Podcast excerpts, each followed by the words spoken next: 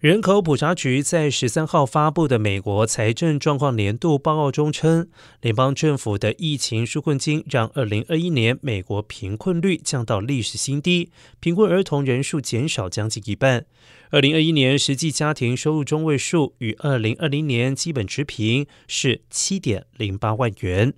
调查另外显示，西部家庭年收入最高大约是七点九四万元，东北部为七点七五万元。中西部大约为七点一万元，南部为六点三四万元。